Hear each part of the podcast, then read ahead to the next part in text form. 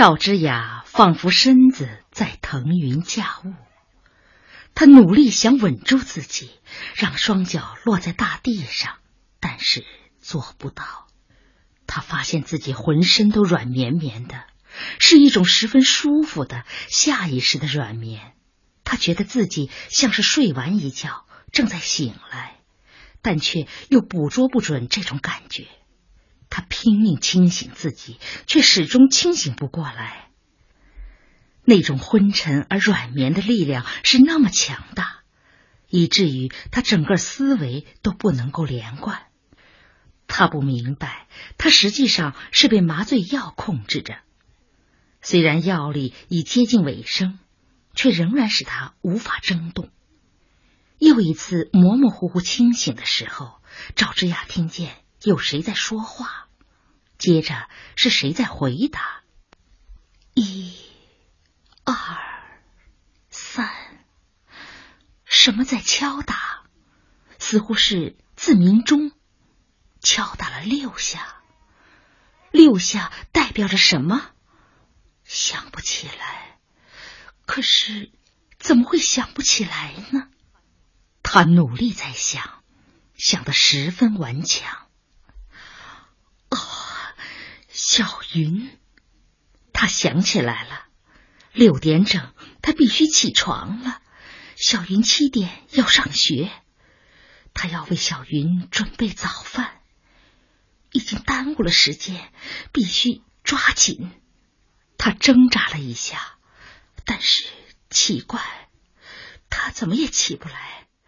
哦，小云已经发急了，他要迟到了，看。他正在伤心的抹眼泪呢。赵之雅心里一急，用力睁开眼。这一回，眼睛真的睁开了。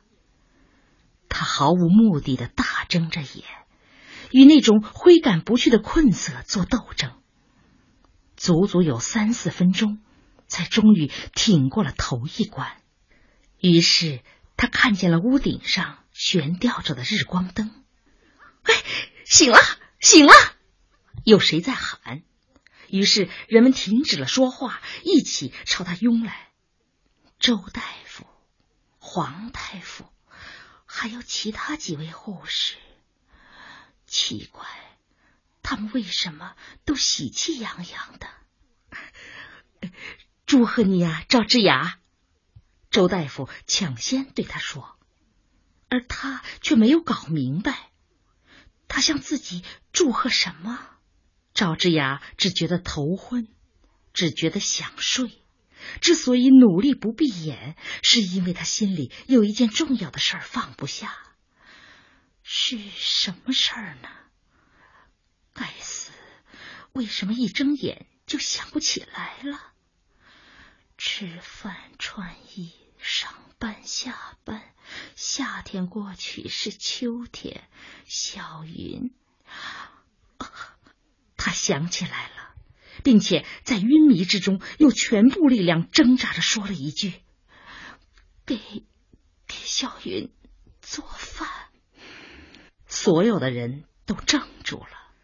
赵之雅没有力气说第二句话，只好闭上眼睛歇息。等再一次努力睁开时。他看见大伙儿正把小云簇拥在最前面，小云小脸红扑扑的，很健康。哦，他眼里含着泪，这又是为什么？谁给他委屈受了吗？哦，不，不对，他是笑着的，笑得很开心。这就好。好极了，浑身的包袱仿佛一下子卸掉了。赵之雅觉得心里一阵轻松，这股轻松感笼罩着他，使他立即又睡得香甜。再一次睁开眼的时候，他已经更加清醒了。四周围是雪白的墙壁，这不是在家里。他很快得出了结论：家里的墙壁上有一张复制的油画，那是俄国画家马斯洛的静静的傍晚。画上有一座安详的教堂，有凝然不动的云彩，有清波如镜的河流，以及那默默傍岸的小船。一切都显得那样安谧。这安谧的气氛很适合于家庭，于是自己亲手把它挂在了墙壁上。而这里没有油画，没有油画的墙壁是什么地方呢？赵之雅本能的动了动手脚，却立即听见谁在说：“哎，不要动啊，不要动！”他莫名其妙的转过脸，于是看清了周大夫。他确实微笑着站在床边，满脸是压抑不住的喜悦。祝贺你，赵之雅！闪电般的一瞬中，赵之雅想起这句话，周大夫。已经说了第二遍了，你已经脱离危险了，知道吗？周大夫略微向前走了一步，这样能够使之雅更清楚的看见自己。我们为你动了手术，手术？什么手术？为什么动手术？似乎从他的眼睛中看出了疑问。周大夫解释说。唉，现在可以实话跟你说了。这么长的时间里啊，我们一直确诊你得了胃癌。要不是你突然吐血，紧急手术抢救，你可能就真的要被这个胃癌毁掉喽。可是，一手术我们才发现不是的，你不是胃癌，你得的呃是另一种病。跟胃癌症状几乎完全是一样的，这真是太可怕了。不过现在好了，一切都过去了，它已经被我们彻底清除掉了。赵之雅呆怔怔的望着他，简直不相信这一切是真的。好长时间，他在本能的去摸自己的胃部，一动发现手上扎着吊针。而整个胃部都已经用纱布包裹起来。谢谢你，他的声音很微弱。现在一切都清楚了，他不是癌症，这确实值得祝贺，确实是天大的好事。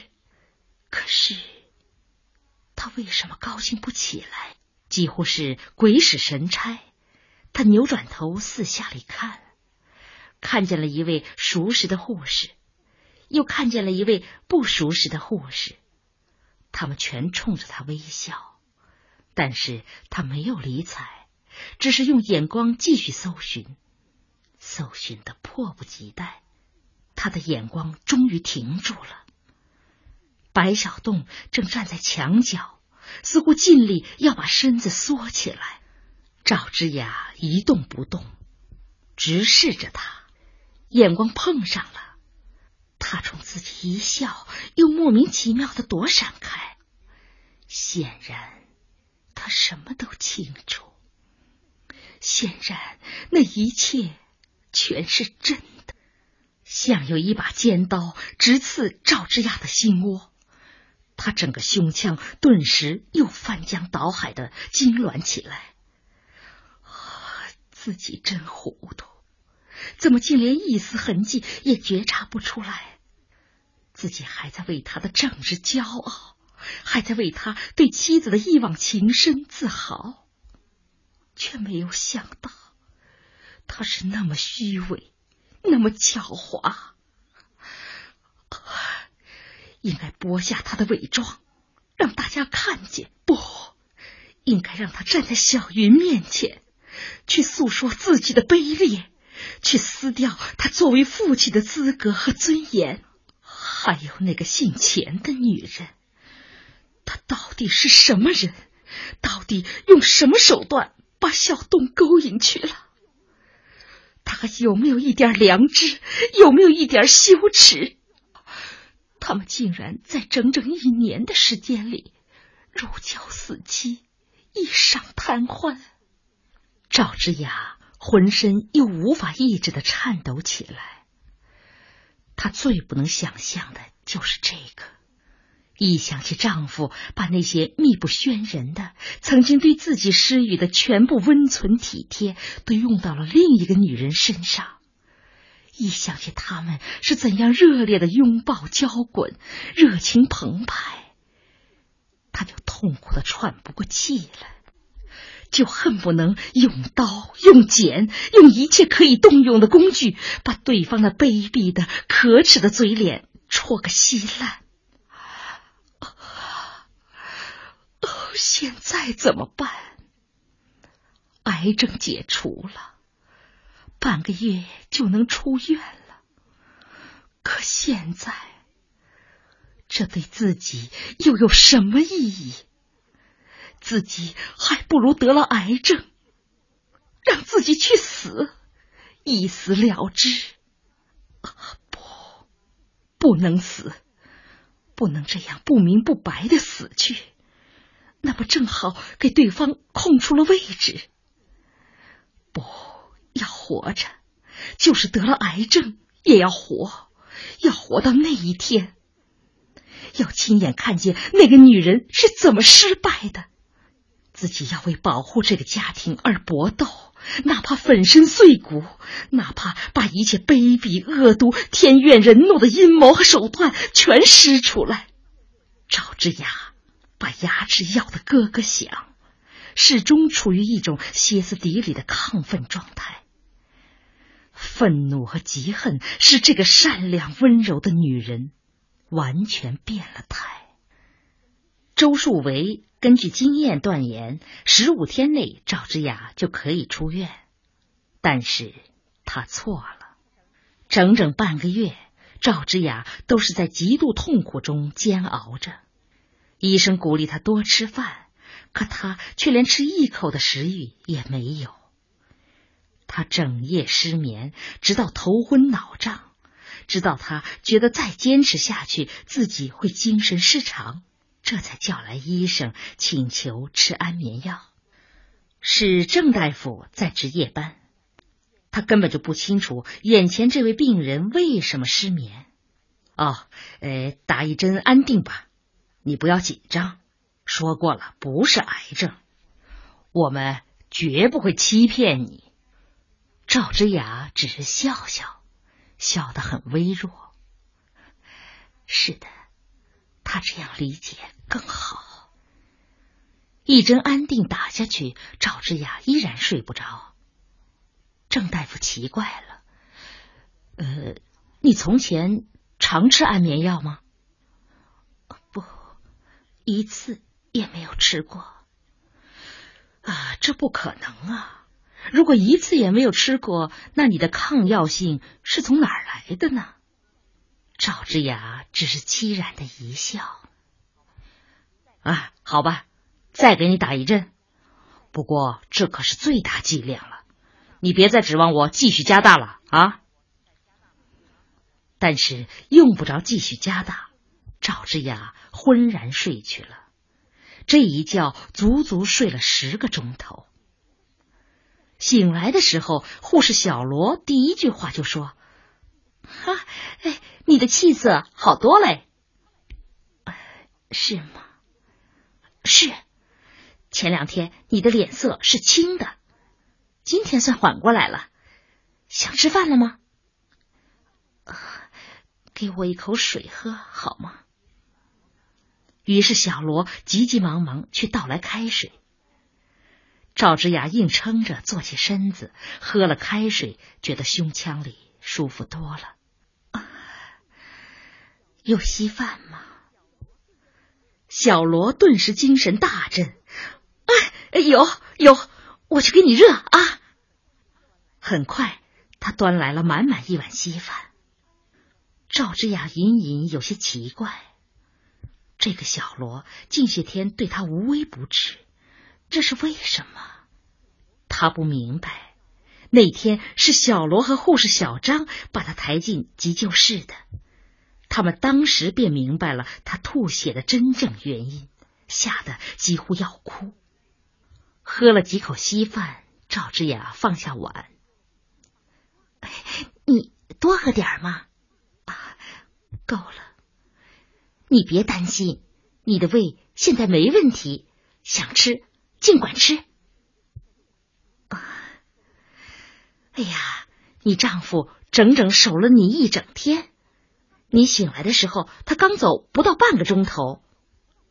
小罗不知是有意还是无意，赵之雅的脸色顿时变得黯然。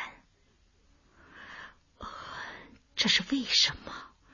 为什么只要一提起白小洞，自己心里就针扎般的疼呢？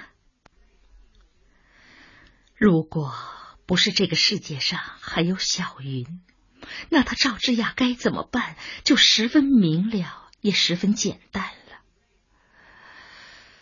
小云啊，小云，你怎么竟会成了我的拖坠，成了我心灵中推卸不掉的负担了呢？小东，是你害了我。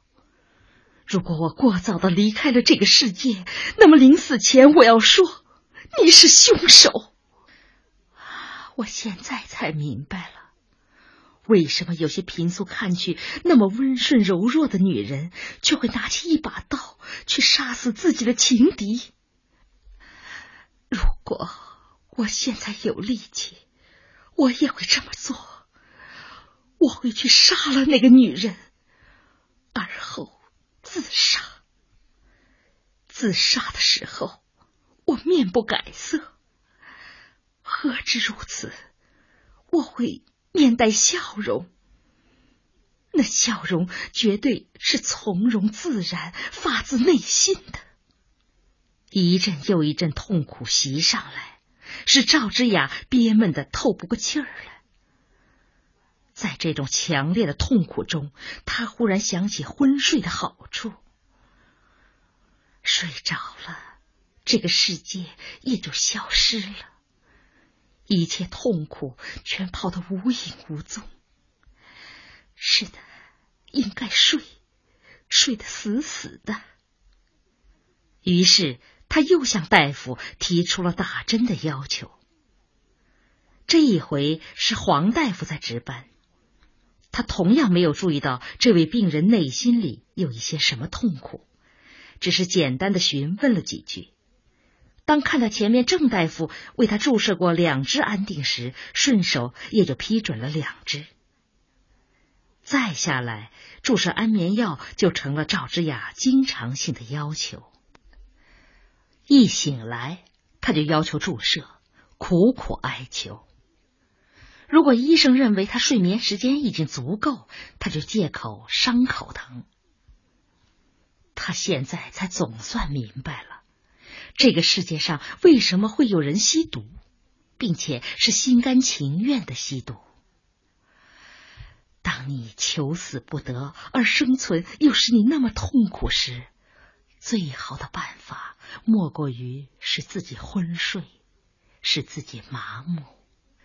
由于大夫们轮流值班，所以谁也没有注意到这件事。毕竟两支安定的剂量不算很大。当然，这位病人后来又改换注射冬眠灵以及其他一些更厉害的药了。但是他的伤会很快痊愈，算不上什么。直到有一天，周树维值班中，由于奇怪赵之雅的手术为什么迟迟不彻底痊愈，而详细翻阅了一下病历，这才大大吃惊了。他找到赵之雅。哎，这是怎么回事嘛？八个小时的睡眠就足够了，干嘛你没完没了的要注射安眠药啊？赵之雅什么也不说，而且竟然要求注射杜冷丁。你知道注射这种药以后后果是什么？赵之雅还是什么也没说。从今天起啊，绝对禁止用这些药。那。我会睡不好的，睡不好就让他睡不好，睡不好怕什么？慢慢就会睡好的。可照这样注射下去，你用不了多久就会上瘾。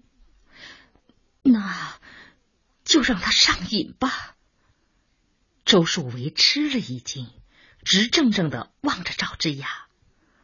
他怎么也搞不明白，这样一个心地卓然的女人，却突然间没完没了的要安眠药，并且尽一切努力要烈性的。他知道麻醉瘾是怎么回事吗？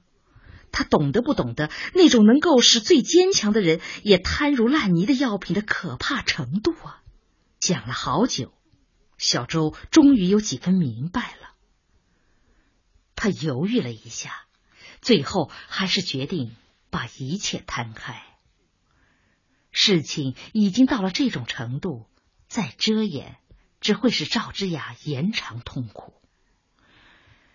倾吐一下，大家再劝劝，或许会好得多。像上一回一样，他示意两位护士出去，然后搬了一张椅子坐在对面，很诚恳的和赵之雅谈话。他慢吞吞的说：“据我的推测，你的生活中发生了什么事情？”赵之雅一言不发。